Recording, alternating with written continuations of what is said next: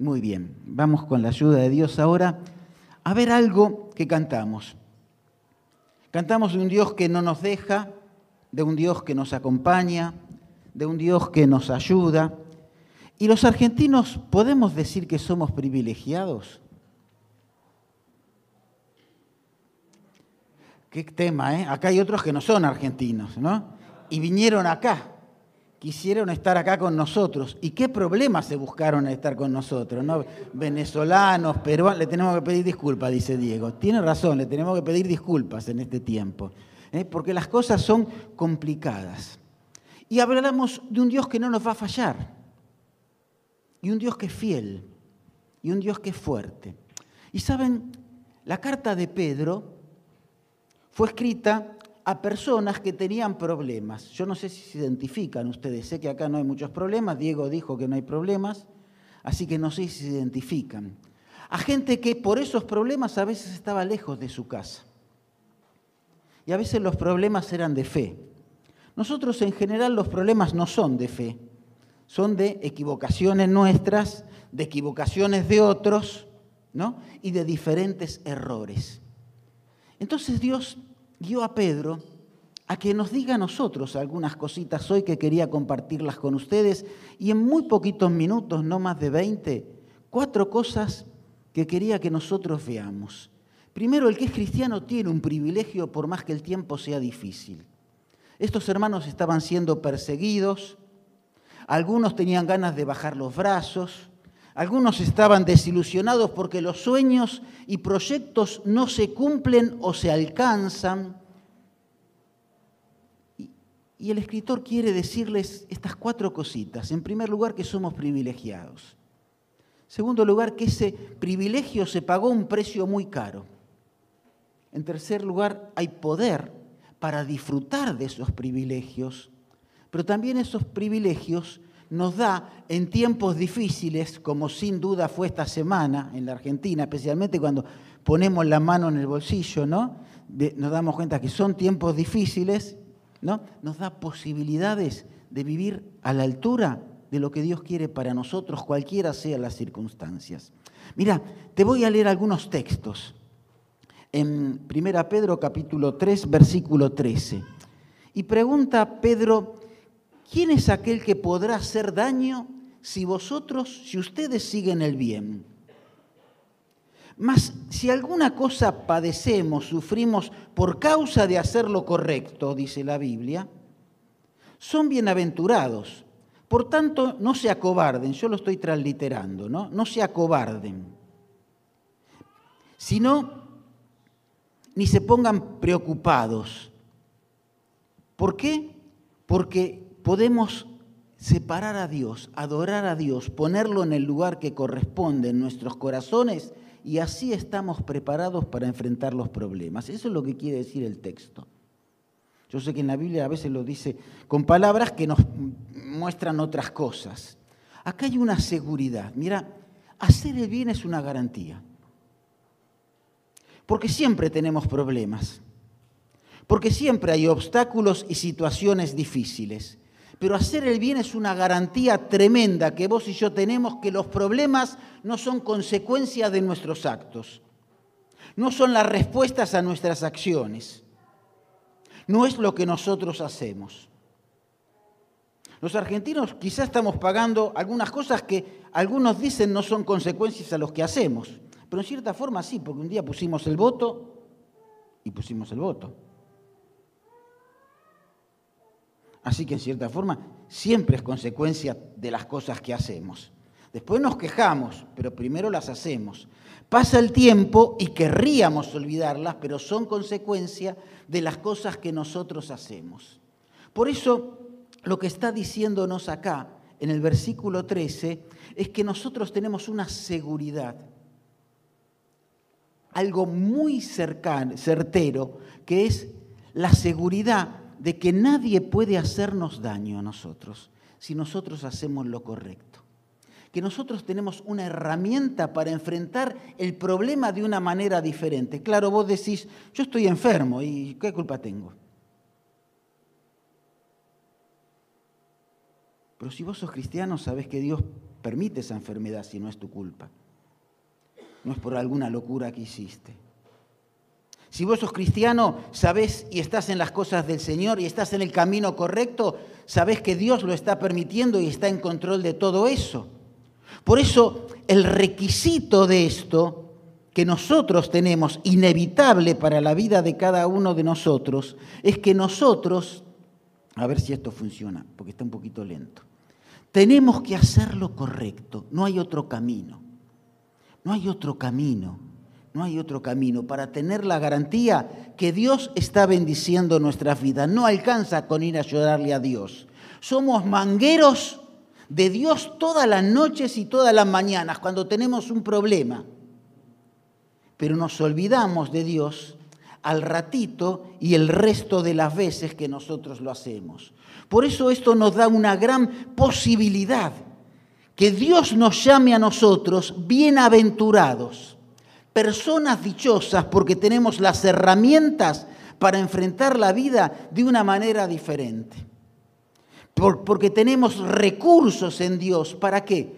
Para que nosotros podamos recibir las herramientas de Dios y saber cómo transitar un momento difícil. Para que nosotros podamos saber cómo tenemos que caminar en un tiempo de obstáculos y en un tiempo donde en lugar de escuchar las recetas del vecino, de escuchar las recetas que vemos por televisión o en la radio, escuchemos las recetas que vienen de arriba. Que a veces no son las que nos gustan, porque cuando vamos a preguntarle a Dios no nos gustan a veces lo que Dios nos va a decir y sabemos, por eso no le preguntamos. ¿No hacemos así a veces?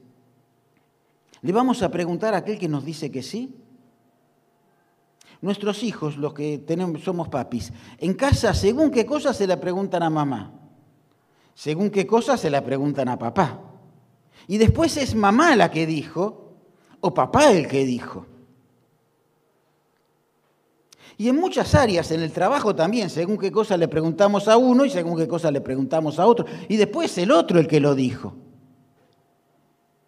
Pero nosotros supimos a quién le preguntamos. ¿Estábamos haciendo lo correcto? O estábamos buscando zafar como a nosotros nos gusta y después nos zafamos.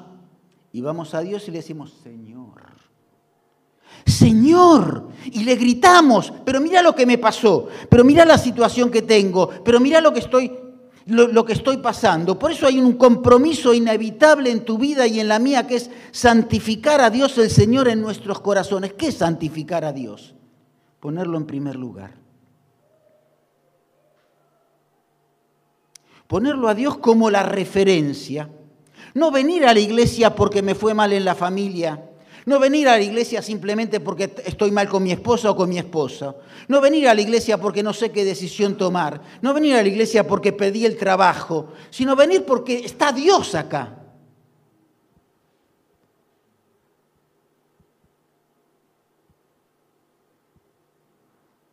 La iglesia es el refugio de los desesperados.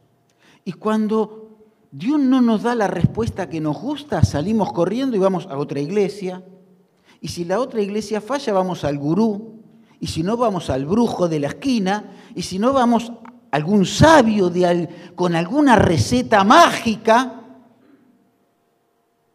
Y pretendemos que nos ayude. Y cuando dimos toda la vuelta, volvemos a Dios Señor derrotados con la frente marchita, dice el tango, ¿no? Con la frente marchita y el alma en pedazos. Es así, ¿no? ¿Está bien, Carlos? Bueno, la frente marchita y el alma en pedazos. ¿Cuánta gente entró por esta puerta con la frente marchita y el alma en pedazos? Quizá algunos de los que estamos acá estamos con la frente marchita y el alma en pedazos. Ahora, después queremos que Dios reconstruya el alma en pedazos. Sí, la reconstruye, pero está pegada. Dios puede sanar las heridas, pero las cicatrices quedan. Y a veces son las huellas de la vida. Las cicatrices de la cruz en Jesús son honra. Le dijo a Tomás, mírame. Y en el cielo va a ser el corderito como inmolado, aquel que tiene las cicatrices de la cruz, porque son para gloria de él. Ahora algunos la van tapando por vergüenza. El otro día me decía una persona, que no es por nadie de acá, eh, que tiene muchos tatuajes, me decía, a veces los quiero esconder. Eh, no, no, no, no está nadie de acá, no, no, no, no. No lo tomen a mal. ¿eh? Dice, los quiero esconder y me da vergüenza sacarme la camisa. Porque tenía muchos. Hay cosas que por más que nos saquemos la camisa no la podemos esconder o por más camisa que nos pongamos. Porque hay un compromiso, poner a Dios en el lugar que corresponde. ¿Lo pusiste vos? ¿O estás acá para zafar del problema que tenés? Para resolver las circunstancias que vos tenés. Dios está acá y quiere que vos y yo lo pongamos en el lugar que corresponde y estemos preparados para actuar como Dios quiere, para dar la respuesta adecuada a cada problema y a cada circunstancia, para conducirnos de la manera adecuada. Dice el versículo 16 que leímos, teniendo buena conciencia para que los que murmuran, que aquellos que nos critican, sean avergonzados. Yo te pregunto, el vecino que te ve por la ventanita cuando vos salís, vieron que siempre hay un chumma en el barrio, ¿no? Está diciendo, ese es el que, esa es la que... Ah, ese sos vos. Esa sos vos.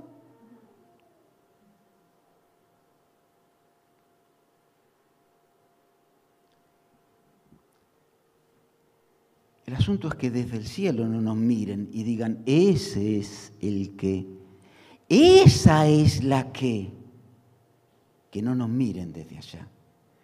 Saben, tenemos muchos privilegios. Pero para disfrutar de esos privilegios tenemos que vivir a la altura de esos privilegios. Tenemos que estar sabiendo que si hay problemas no son por nuestra culpa. No son por nuestra culpa. Dios está acostumbrado a escuchar vidas que van rompiendo a pedazos en cada acto que realizan y recurren cotidianamente y cíclicamente a pedirle milagros al Dios que hace su trabajo, pero que no hace el trabajo nuestro. Dios quiere hacer nuestro trabajo, a ver si esto pasa. Ahí está. ¿Saben por qué? Porque hay un precio que el Señor pagó y lo vamos a poner rápido. Hay un precio que el Señor pagó. Y fue a la cruz para que vos y yo tengamos la posibilidad de disfrutar el privilegio de vivir tiempos difíciles con Dios al lado. Tiempos difíciles con el manual y la guía para conducirnos en tiempos difíciles.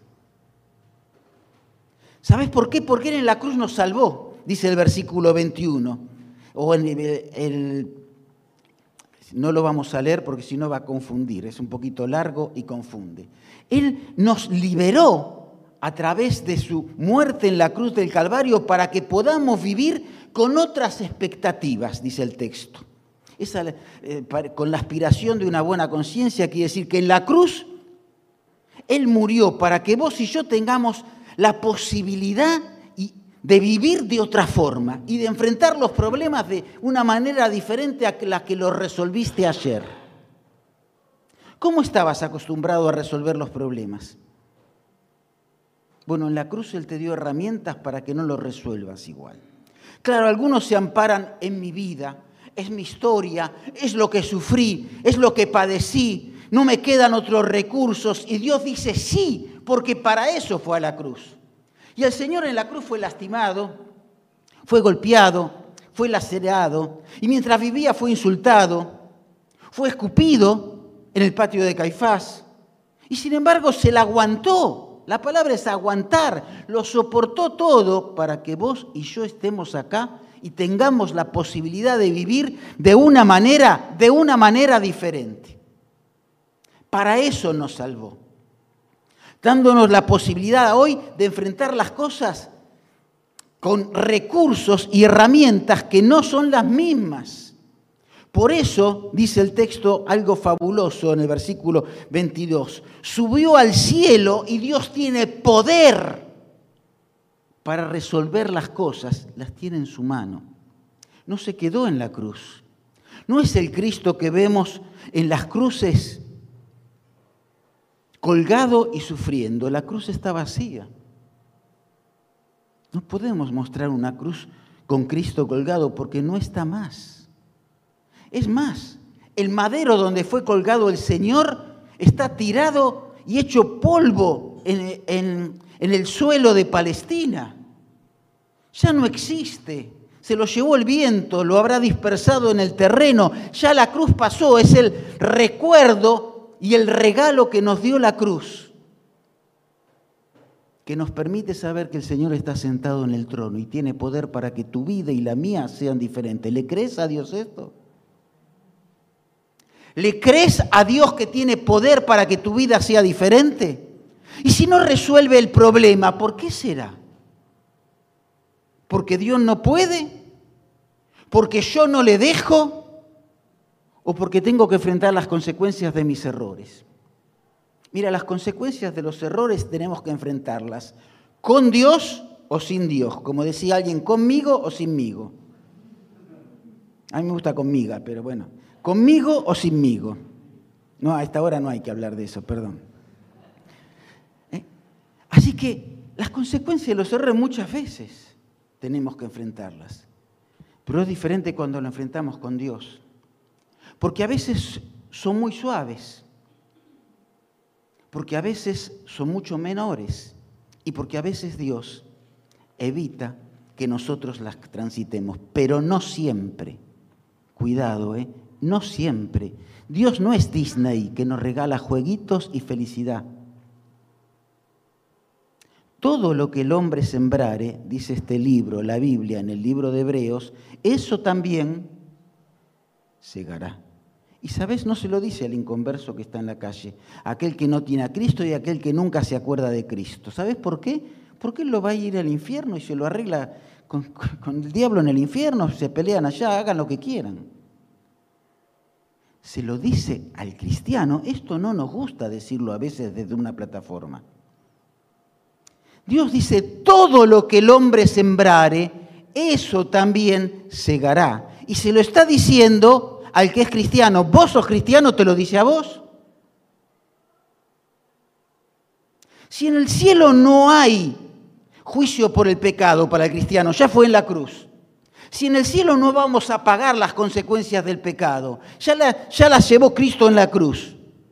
Entonces, ¿dónde le vamos a pagar las consecuencias del pecado? Acá.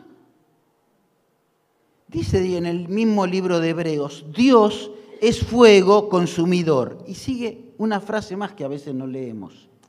Dios juzgará a su pueblo. ¿Quién es su pueblo?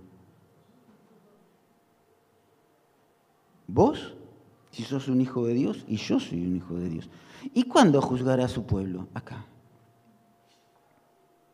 ¿Somos conscientes de eso?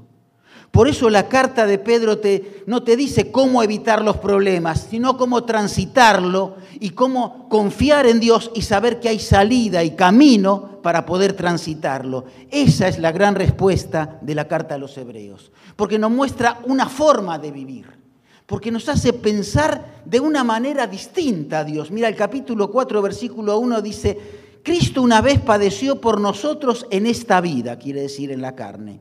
Ustedes también tienen que armarse del mismo pensamiento. ¿Cuál? Que el que padeció en la carne terminó con el pecado. ¿Quién es el que padeció en la carne? Cristo. Ella se arregló del pecado. Entonces vos tenés que ahora pensar que los problemas de la vida tenés que enfocarlos de una manera diferente. Empezá a pensar con el Señor. Empezá a pensar distinto. Empezá a actuar de una manera diferente. Eso es lo que está diciendo. Armar, es decir, ocupate en tu mente con esta manera de pensar. Ahora Dios quiere que vos y yo pensemos de una manera diferente. ¿Y qué más nos dice? Algo maravilloso. Dice, esto nos tiene que llevar a actuar distinto. Mira, te lo voy a leer. Si no, escucha lo que te digo para que te lo voy a decir con otras palabras. Para no vivir este tiempo, mientras estés vivo, de acuerdo a los deseos que te gobiernan, que, que también los tienen otros, sino de acuerdo a la voluntad de Dios.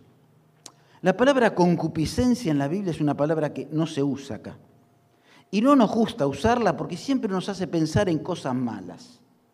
En la Biblia es una palabra neutra, es deseo intenso. Concupiscencia es deseo intenso. Ahora, hay deseos intensos buenos. Yo quiero darle un beso a mi señora porque la amo, ¿ves? Un deseo intenso, bueno. ¿eh? Aunque eso no me aleja, pero bueno, es un deseo bueno, ¿no? Y hay otros deseos que no son buenos. Si le voy a dar un beso a otra chica, mi señora se va a enojar y yo también no estaría bien.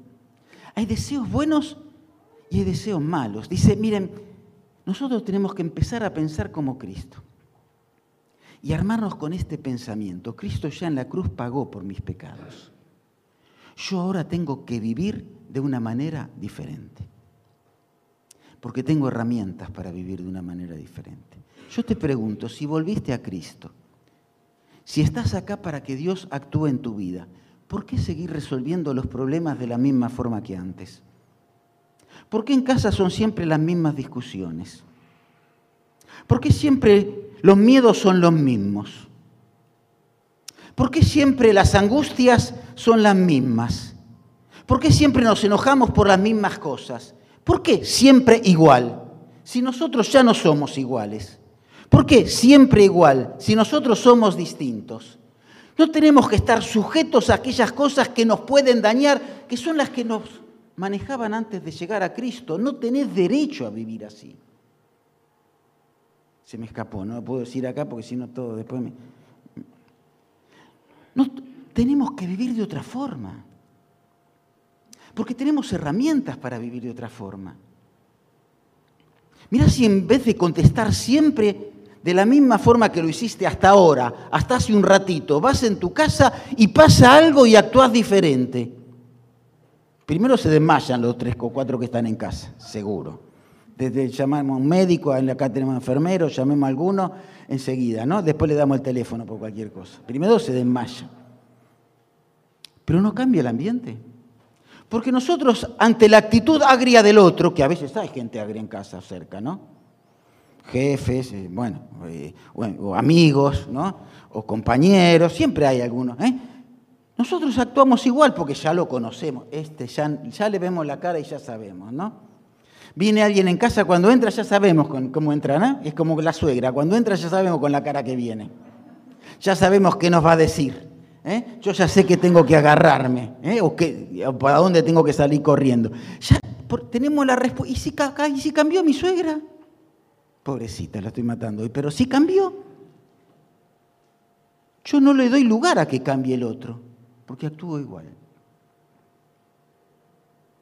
Ahora, Dios quiere que nosotros actuemos diferente. ¿Cómo? Sujetándonos a la voluntad de Dios, haciéndole bien al otro. ¿Sabes que vos tenés poder para hacerle bien al otro? Vos tenés ese poder. Y Dios quiere que lo conozcas. Por eso, en tercer lugar, en este punto, podemos vivir de una nueva forma. Ah, a ver si lo pongo todo. De otra manera, con recursos diferentes. Primero, la Biblia mucho de prudencia. Prudencia es tener la cabeza en su lugar, la palabra que está acá en la Biblia. No todo, todo la tenemos del cuello, no deja que se escape. Pero a veces los pensamientos están acá por más que esté atada al cuello, la cabeza funciona por otro lado. ¿Vieron? Dios dice, tengamos la cabeza en nuestro lugar, seamos sobrios. Eso es lo que está diciendo acá. Seamos sobrios en el versículo 7. Y ocupémonos, la palabra velades, pensemos, atendamos este problema. ¿Cuál es el problema que tenemos que atender? atender? La de forma de actuar que no corresponde las cosas que lastiman a la persona que quiero, las cosas que me lastiman a mí cuando me miro al espejo y no puedo aceptar de mi vida y tengo que transferírselas a otro. Esas son las cosas que lastiman. Por eso Dios dice, pongamos la cabeza en el lugar. Y la única forma de vencer las barreras que tenemos de la vieja vida es, dice acá, con un ferviente amor, porque el amor cubrirá multitud de pecados. ¿Qué es la palabra ferviente amor? Con un amor intenso, con un verdadero amor, porque el amor evita que el otro siga pecando. ¿Sabes cuántas cosas se hubieran resuelto en casa si vos actuás diferente? ¿Sabes cuántas cosas a veces se resuelven en el trabajo cuando uno actúa un poquitito diferente? Y pero el otro es así, claro que el otro es así. Diego es así, ya lo conocemos, no hay más remedio. Pobre Susi, tenemos que orar por Susi, pero es así, no hay más remedio. Algunos otros que están acá tampoco los quiero mirar, pero bueno, porque ustedes me están mirando a mí, no hay más remedio. No hay más remedio. Entonces, qué lindo sería que empecemos a actuar como Dios quiere que actuemos. Y la única forma de actuar como Dios quiere que actuemos es mirándonos al espejo y mirando aquello que tenés de Dios en tu vida. ¿Sabes que ese es un buen ejercicio? ¿Qué tenés de Dios en tu vida? Todos tenemos huella de Dios en nuestra vida. ¿Cuál tenés? Y esa utilizala hoy en tu casa. Mira, cuando llegas a casa, antes de hacer nada, anda al baño o en la cocina donde tengas un espejo, fíjate un minuto en el espejo. ¿Qué tengo de Dios hoy? Bueno, eso tomalo y dáselo al que está al lado tuyo. Hay que tener coraje, porque es cambiar. Hay que tener coraje, porque es no pedir, no manguear. En casa vivimos mangueando afecto, mangueando atención, mangueando ayuda, como los argentinos, mangueamos, mangueamos, mangueamos, ¿no? Entonces, qué lindo es poder dar eso. Por eso dice el versículo 9, hospedaos unos a los otros sin murmuraciones.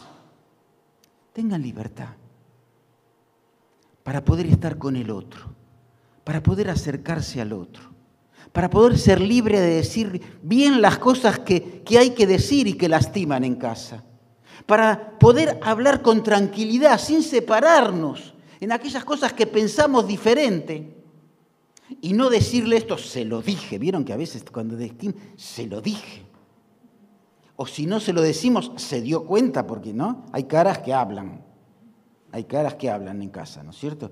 ¿Eh? ¿Cómo no se va a se, se dio cuenta, y si no ponemos un cartel, algo hacemos. Qué lindo sería tener la libertad de darle lugar al otro a cambiar y a equivocarse. siguiendo amándolo como corresponde, entregándole lo mismo que tiene el otro. ¿Sabes por qué? Porque dice entre el versículo 10 y 11 que cada uno de acuerdo al don, la gracia que Dios le da, déselo a los otros, sírvalo a los otros. ¿Por qué? Porque Dios ha dado a cada uno una multiforme gracia. Es decir, a cada uno le dio un matiz de la bondad divina. Multiforme es una palabra en griego que es de muchos colores. Cada uno tiene un color del pincel de Dios en su vida. Y de la misma forma que un cuadro del mismo paisaje hecho por otro artista nunca es igual, ¿viste? De la misma forma que los originales son originales, por eso los que copian se nota que está copiado. Vos sos un original de Dios. Y tenés del pincel de Dios algo que no tiene aquel que está al lado tuyo. Y que Dios quiere distinguir. Y que Dios quiere señalar para servir al otro, para hacerle bien. Por eso en último lugar lo vamos a hacer bien rapidito. Dios nos da recursos para enfrentar los problemas que tenemos, las dificultades que tenemos, las adversidades que tenemos. Dios siempre nos da recursos para estas cosas. Mira, no pueden sorprendernos los problemas porque son parte de la vida. Dice el versículo 12, no se sorprendan del fuego de prueba que les ha venido como si fuera algo extraño. ¿Es algo extraño para nosotros tener un problema con el dólar? ¿Cuántas veces? ¿Es algo extraño para nosotros tener algún problema con los gobiernos? El otro día robaron a, un, Misael la, moto, ¿no? Nos sorprendimos porque robaron una moto. Lógico, al que le pasa, le pasa, no, no le gusta. Pero es algo extraño, ¿no? Ahora dicen, miren, no se sorprendan si les pasan estas cosas. sino si son cristianos, tienen recursos para enfrentarla de otra forma, sino dice, gócense por cuanto son participantes de los padecimientos de, de Cristo. Es decir, miren, estén contentos que pueden pasar un momento difícil tomado de la mano de Dios, no del momento difícil, de la persona que tiene al lado en el momento difícil. ¿Quién estuvo al lado tuyo en un momento difícil? ¿Quién está al lado tuyo cuando tenés un problema? ¿Le diste alguna vez gracias a Dios? Esto como los hijos, no, no, por, no por no, nada que ver. ¿eh? Esto como los hijos. Este, al papá y a la mamá, dame, dame, dame. ¿Alguna vez te dicen gracias? ¿Conocen algún hijo que diga gracias alguna vez? A los 45 años, cuando ya somos mayores, ¿no? Porque papá tiene que darme. Mamá tiene que darme, el jefe tiene que darme. Cuando te paga el sueldo, ¿alguna vez le dijiste gracias? Al contrario, me dirás, ¿por qué no me aumentaste? ¿No? Esta semana todos dijimos lo mismo. ¿Por qué no me aumentaste? ¿No? A Carlos cuando va a pintar y le pagan, te dicen gracias. Dice gracias que te fuiste. Es un trabajo que te esperan y después te echan, ¿no? Como ahora al, al constructor, ¿no? Siempre lo esperamos varios meses y ahora queremos, desde el domingo que viene ya queremos que se vaya rápido. ¿no? que termine y se vaya rápido. Es así.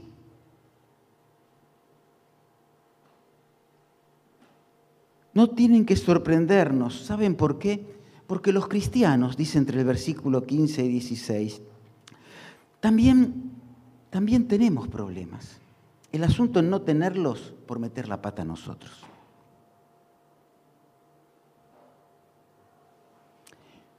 El problema que hoy tenés la angustia que hoy tenés, la familia lastimada que vos tenés, yo te pregunto, yo te pregunto, ¿podés resolverlo?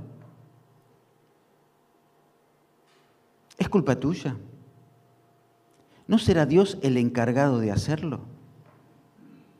¿No será que tenemos que entregarle las armas de nuestro orgullo a Dios y decirle, Señor, ayúdame? Y aceptar nuestra historia y nuestro pasado y dejarle que Dios maneje eso. Y dejar que Dios trabaje en nuestras vidas a través de los problemas para hacernos mejores, mucho mejores que lo que somos. ¿Saben por qué?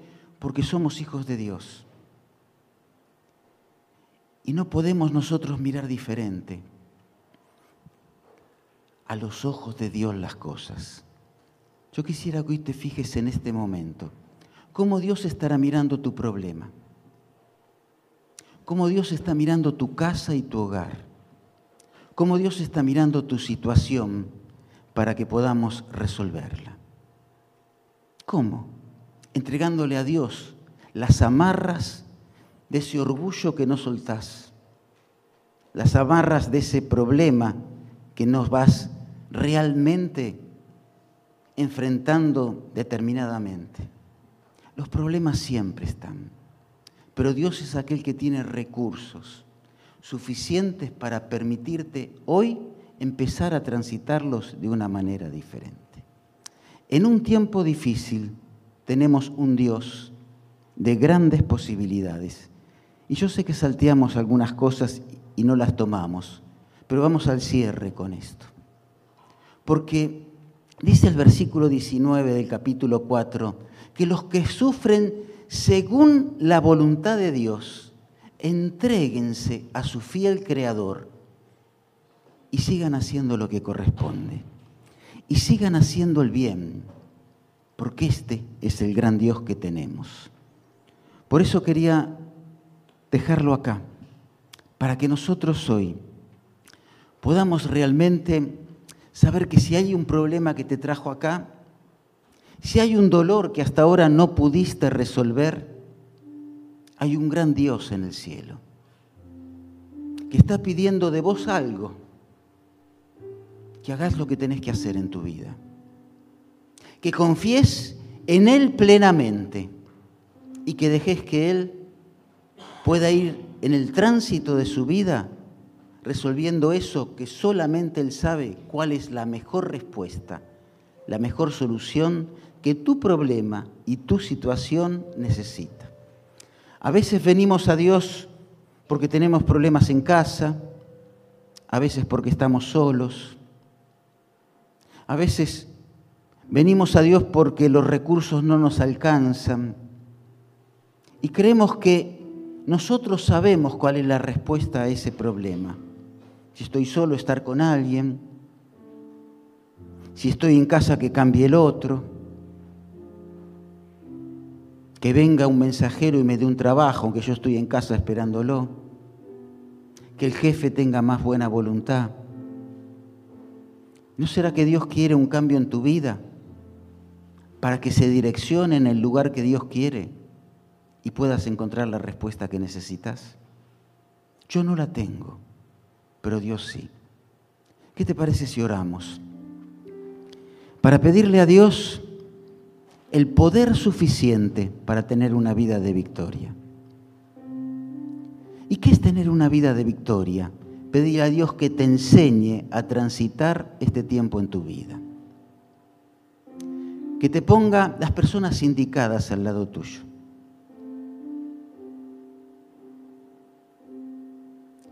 que te ayude y te dé la fortaleza para enfrentar ese problema que hasta ahora no pudiste enfrentar. Que te dé la capacidad de pedir perdón y reconocer aquellas cosas que hay que pedir perdón y reconocer para empezar a transitar nuestra vida de una manera diferente. ¿Oramos?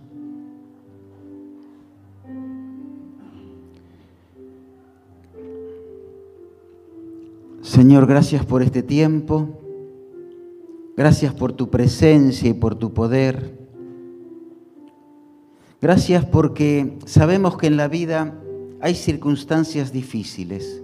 Te pedimos que nos des la capacidad para transitarla, la sabiduría para hacer lo correcto en este tiempo y la fuerza y el poder para ponerte a vos en el lugar que tenés que estar como horizonte de nuestra vida, como fortaleza de nuestra vida, como guía de nuestra vida. Bendice a cada uno de los que hoy estamos acá. Que tu poder, Señor, se manifieste en la vida de cada uno. Derrama la plenitud de tu poder para que podamos vivir la vida que vos querés que disfrutemos.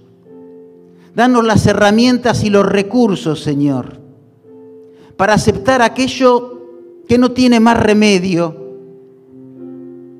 para rechazar aquello que puedo dejar de lado,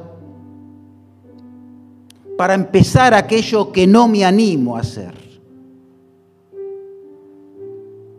Pedimos que esta sea la oración de cada uno de nosotros, para que tu gracia se manifieste en nuestros hogares, en nuestras vidas y en nuestra iglesia. Lo pedimos en el nombre del Señor Jesús. Amén y amén.